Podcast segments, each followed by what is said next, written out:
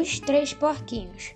Eram uma vez três porquinhos que saíram da casa de seus pais. Eles resolveram construir uma casa de madeira para morar juntos. Até aí tudo bem, até aí tudo normal, só que eles devem uma grana pro lobo mal. Logo ficou pronta a casa de madeira e eles foram dormir. Chegou o lobo que queria seu dinheiro. Porquinhos, abram a porta ou vou assoprar e derrubar tudo. Os porquinhos não abriram. O lobo assoprou e derrubou a casa. Os porquinhos fugiram e se esconderam na casa de seus pais. Para lá foi o lobo também, mas dessa vez o lobo soprou até cansar e não derrubou a casa, porque era feita de tijolos. Então a mãe dos porquinhos falou: Senhor Lobo Mal, não precisa acabar com a gente, nem destruir nossa casa. Eu vou pagar tudo que meus filhos devem a você. Assim o lobo mau aceitou e, depois de pegar o dinheiro, ainda tomou um belo café com um delicioso bolo de chocolate com todos eles. Fim.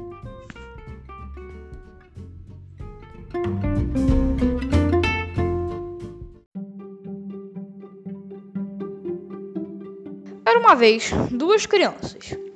Elas se chamavam João e Maria. Seus pais nunca os deixavam sair de casa.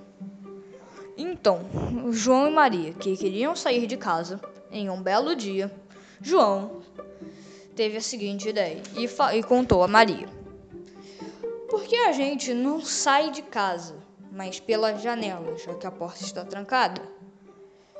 Mas Maria ainda estava em dúvida e então perguntou: Mas como iremos voltar? Iremos nos perder. E João respondeu: Marcaremos o caminho com migalhas de pão para não nos perdermos. Maria concordou com a ideia e então saíram de casa. Chegou em determinado momento em que esses dois estavam no meio da floresta. E então lembram-se lembram-se das migalhas de pão para não os perderem. E então, quando, ir, e quando iriam à direção delas, percebem que as migalhas de pão foram comidas pelos pássaros e pombos que ali haviam. E então, perdidos no meio do, da floresta, eles ficam em dúvida e não sabem o que fazer. De repente, um lobo aparece e sorrateiramente ajeita-se para atacar mas quando ele iria atacar a João, um caçador aparece e atordoa o lobo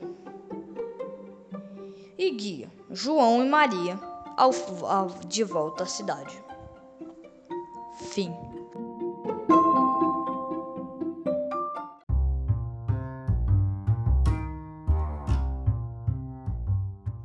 Chapeuzinho Vermelho de 2020 era uma vez uma menina muito desobediente. Ela se chamava Chapeuzinho Vermelho.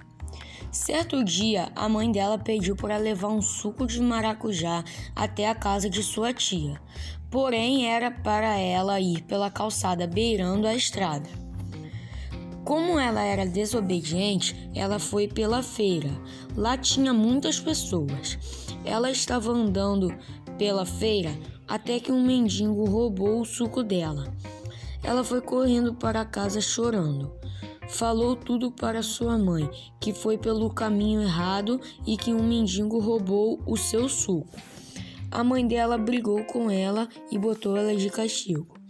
Moral da história: Não devemos desobedecer os nossos pais, pois o mundo atual está cheio de violências e pessoas mal intencionadas.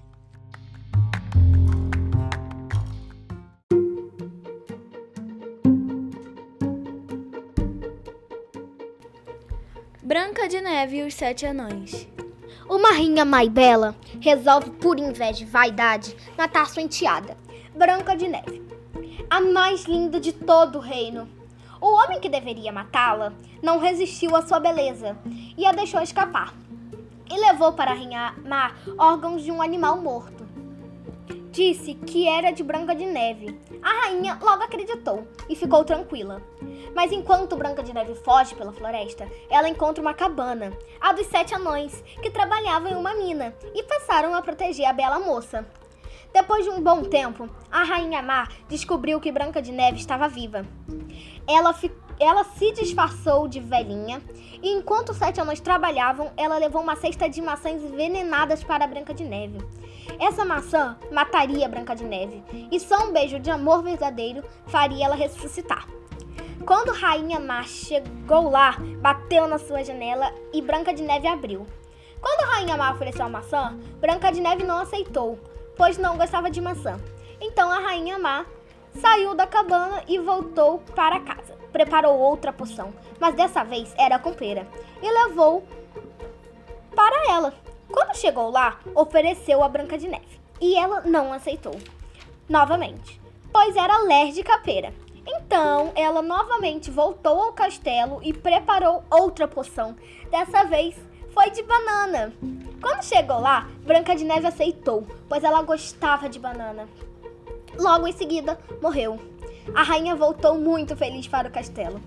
Quando os anões chegaram do trabalho, se depararam com Branca de Neve caída no chão, morta, e correram com os animais botá-la em um caixão de vidro, cheio de flores. Quando estava prestes a enter ser enterrada, o príncipe chegou e achou Branca de Neve muito bonita. Abriu a portinha e deu um beijo nela. E Branca de Neve acordou. Automaticamente, a rainha má foi ficando velha, velha muito rápido e, puf, desapareceu. Eles viveram felizes para sempre. Como o ditado diz, o feitiço vira contra o feiticeiro.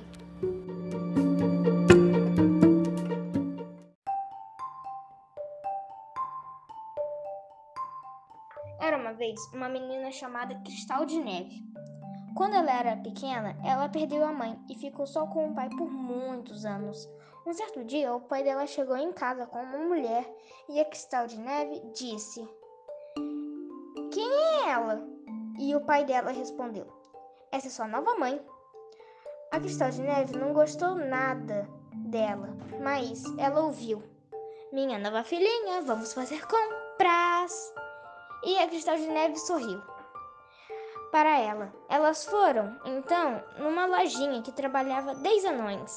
Ela falou: Ah, que fofinho! E a madrasta disse: Escolhe rápido porque vamos no restaurante. Ela disse: Madrasta, eu posso levar os 10 anõezinhos para comer com a gente? Eles são tão fofinhos. E a madrastra disse: Pode sim. E ela ficou toda feliz. Escolheu uma roupa e foi. Chegando perto, ela decidiu comer pizza, mas ela queria muito mais. Então ela pediu para a madrasta dela: Madrasta, o que nós vamos pedir? E a madrasta disse: Pede o que você quiser, hoje o dia é seu. A Cristal de Neve comeu todo tipo de comida que ela nunca tinha visto na vida dela. E os anõezinhos ficaram tão felizes, comeram tudo que eles não tinham, nunca tinham visto e nem sabia que existia. Nisso, eles foram embora. Os dez anões foram para a lojinha de volta e a Cristal de Neve e a madrasta foram indo para casa. No meio do caminho, elas viram o cinema e a madrasta disse: Você quer ir? Vai ser legal. E a Cristal de Neve disse: Tá bom, pode ser. Chegando lá, elas viram um filme de princesa. E a Cristal de Neve disse: Quando eu cresci, eu quero ser uma princesa. E ela disse: Tudo bem, então vamos para casa. No próximo dia, ela acordou com alguém batendo em sua porta. Quando ela abriu, era um príncipe. Ela fechou a porta rápido e foi se trocar. E ela falou: Como isso aconteceu? Até que ela descobriu que a madrinha dela, ela nada mais, nada menos que uma fada madrinha. Então, ela foi e ajudou e se casou com um príncipe. E eles viveram felizes para sempre. Acabou.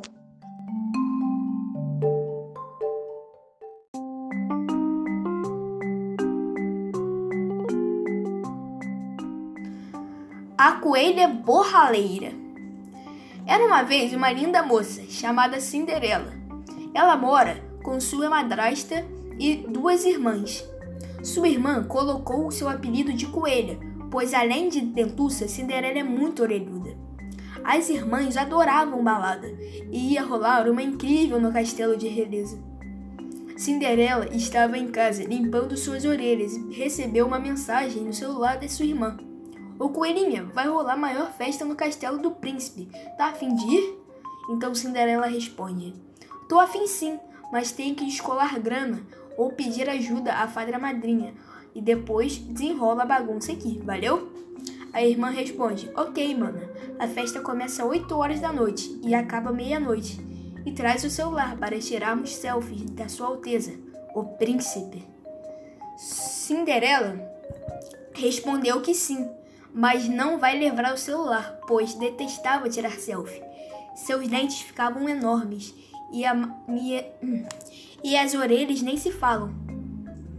Então Cinderela foi à casa de, de fada, da fada madrinha.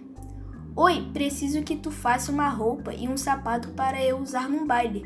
Por favor, faça. Ah, não. Da última vez que fiz um sapato, o sapato derreteu e o fedor de chulé na cidade foi horrível. Jurei que nunca mais te ajudaria, coelhinha. Cinderela, sem dinheiro e roupa para a balada, teve uma ideia de pedir emprestado. A Alice, aquela dos Países da Maravilha. Ela tinha muitas coisas maravilhosas e é, estou doida para um vestido lindo mas um sapato especial sem fedor. Alice tinha um tamanho dela, pois usava o pozinho mágico e Cinderela e Cinderela Coelha foi à festa toda feliz. Colocou um chapéu para esconder as orelhas e nem passou batom para disfarçar os dentes. Mas meia-noite o vestido e o sapato voltariam ao seu tamanho normal, que era gigante. Quando chegou na festa, levou a maior branca da irmã, porque não levou o celular. Coelha, que estava mais, mais para Cinderela, com as orelhas escondidas, deu de ombros e foi dançar. Ela e o príncipe dançaram, dançaram. Quando Cinderela olhou para o relógio, já era meia-noite. Então saiu correndo, mas, mas o vestido e o sapato começaram a crescer. Crescer e BUM! o castelo explodiu.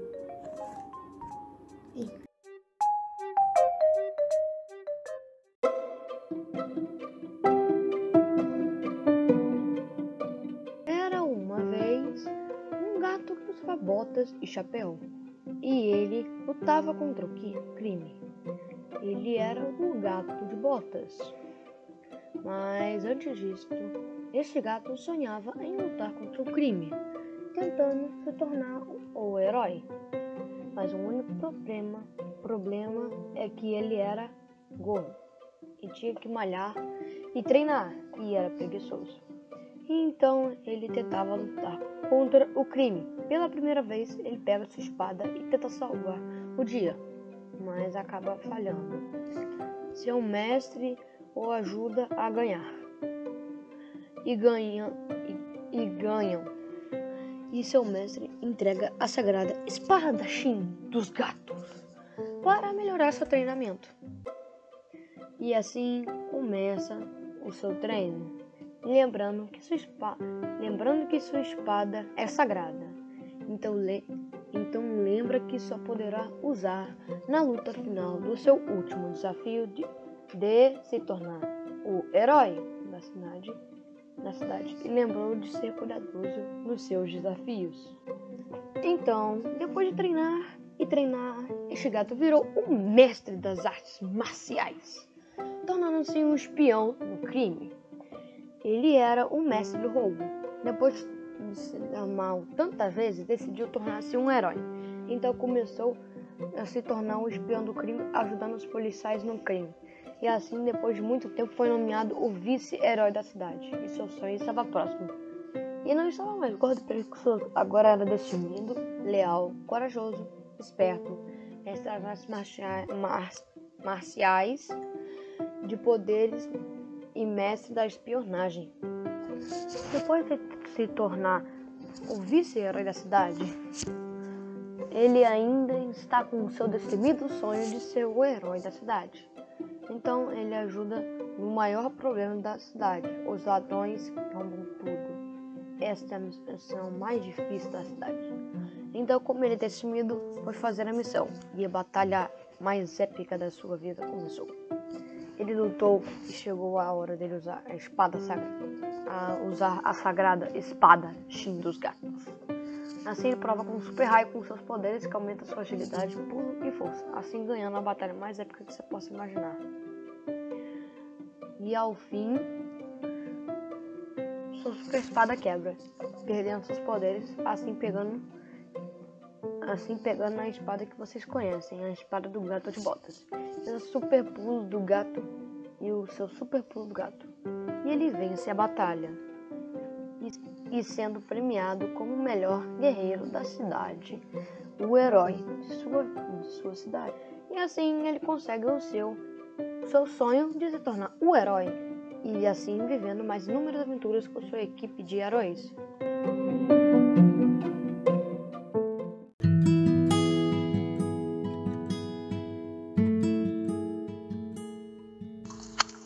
Vez um homem solitário chamado Gepeto. Ele era marceneiro e um belo dia resolveu criar um boneco para ser seu filho.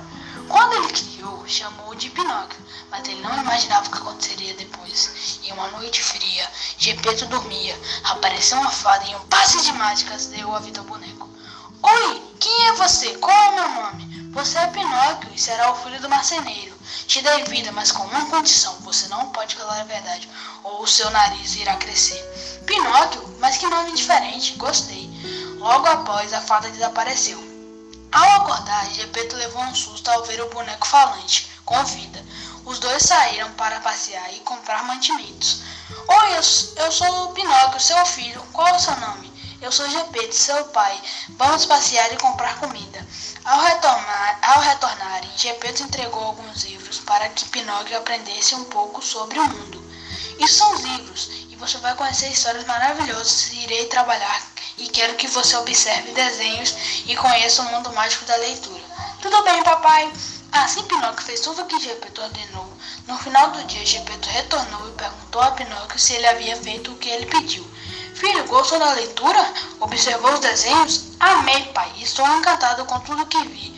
Ao falar a verdade, o nariz de Pinóquio começou a crescer. Prontamente ele lembrou do que a fada havia falado e saiu correndo pelas ruas, porque não queria mentir para seu pai. No meio do caminho, encontrou a fada e começou a persegui-lo. Então caiu no mar. Uma baleia mágica o salvou e engoliu a fada malvada. Em um passe de mágica, a baleia fez retornar para seu pai. Filho, onde você estava? Fiquei preocupado. Pinóquio apenas abraça seu pai e diz: Aconteça o que acontecer, nunca mentirei para o senhor. Gepeto, mesmo sem entender, abraça o filho carinhosamente e assim eles foram felizes e leais à verdade para sempre.